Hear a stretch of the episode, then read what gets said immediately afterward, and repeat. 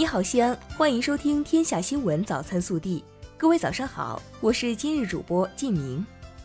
今天是二零二零年九月二十六号，周六。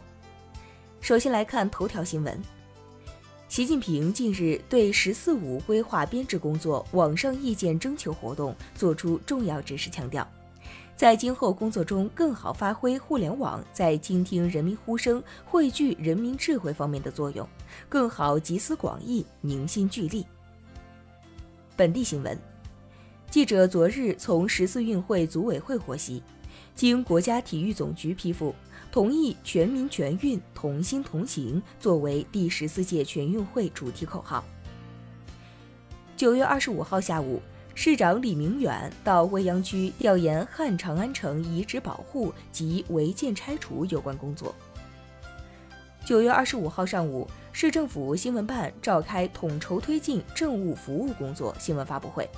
现场介绍了我市规范行政审批服务保障、优化政务服务环境等有关情况，其中一件事一次办、十五分钟政务圈、出生一件事等主题服务，已在企业和群众中树起了良好口碑。记者日前从西安市政府了解到。备受各界关注的2020世界文化旅游大会将于9月28号至29号在西安浐灞生态区举办。9月24号，市住建局、市自然资源和规划局、市财政局联合下发了关于进一步规范商品住房项目配建公共租赁住房有关事项的通知。通知明确，本市行政区域内新出让住宅用地。含用地性质变更、规划指标调整的商品住房项目，建设单位应按规定配建公共租赁住房，可以实物配建，也可缴纳建设资金进行异地配建。临近中秋佳节、国庆节，西安的大街小巷都洋溢着热闹喜庆的双节氛围。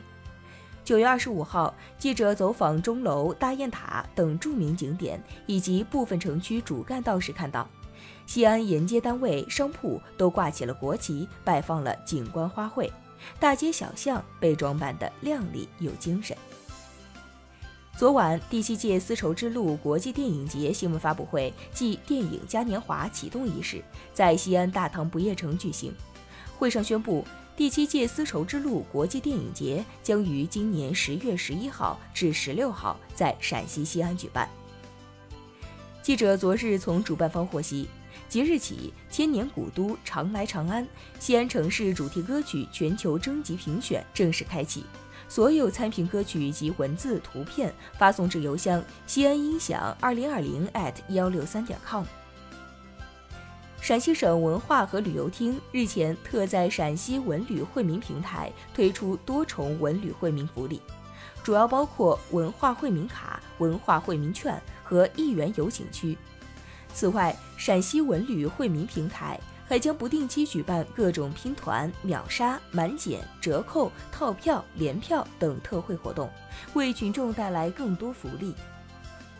记者从中铁工业宝桥集团获悉，由该公司自主研发的世界第一组时速六百公里高速磁浮道岔。日前，在陕西省宝鸡市顺利通过中车青岛四方机车车辆股份有限公司组织的出厂验收。国内新闻，科技部社会发展科技司司长吴远斌二十五号在国新办吹风会上表示，目前我国已有十一个新冠病毒疫苗开展临床试验，其中四个新冠病毒疫苗已进入三期临床试验。据中国政府网二十五号消息。国务院办公厅转发国家发展改革委关于促进特色小镇规范健康发展意见，意见要求，特色小镇建设要立足不同地区经济发展阶段和客观实际，遵循经济规律、城镇化规律和城乡融合发展趋势，不下指标，不搞平衡，控制数量，提高质量，防止一哄而上，一哄而散。近日，教育部等七部门印发《全国青少年校园足球八大体系建设行动计划》（下称“行动计划”）。行动计划提出工作目标，到二零二二年，中小学生经常参加足球运动人数超过三千万。九月二十五号下午，北京市第十五届人大常委会第二十四次会议表决通过了《北京市突发公共卫生事件应急条例》。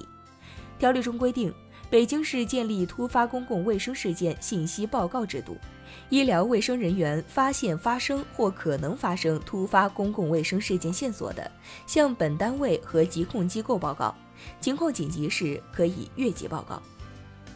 浙江省十三届人大常委会第二十四次会议日前批准的《绍兴市道路交通安全管理若干规定》，禁止驾驶员开车时吸烟、饮食。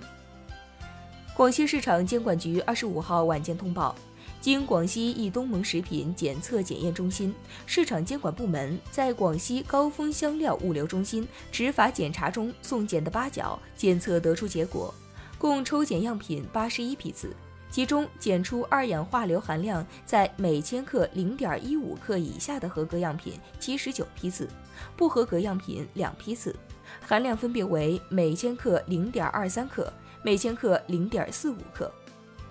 近日。网曝陷阱厕所一事受到社会各界广泛关注，敦煌市公安机关将陷阱厕所列为刑事案件侦查。截至目前，共接报梳理相关警情一百一十七起，涉及金额四点四一万元。九月二十四号上午，已向第一批核实查证的三十六名被害人退还经济损失一万一千四百四十元，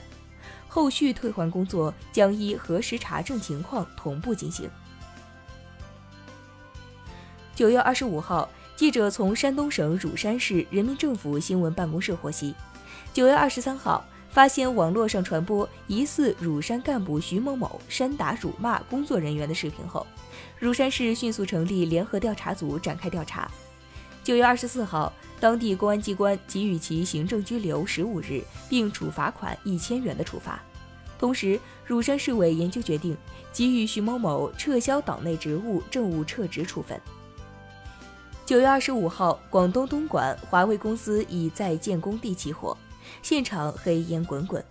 二十五号下午，官方通报明火被扑灭，无伤亡报告。二十五号晚，东莞消防通报，经全面搜索清理，发现起火建筑内有三名死者，经核实为园区物业管理公司员工。事故原因调查及后续处置工作还在进行当中。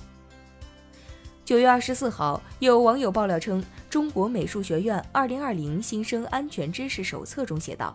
性侵害产生的因素归结为女生自身的内在因素，包括注重打扮、一味追求物质享受、长相漂亮、处事轻浮。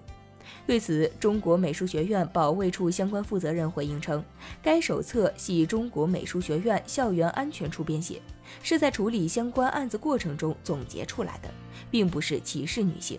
在编写过程中可能考虑不足。以上就是今天早新闻的全部内容，更多精彩内容请持续锁定我们的官方微信，明天不见不散。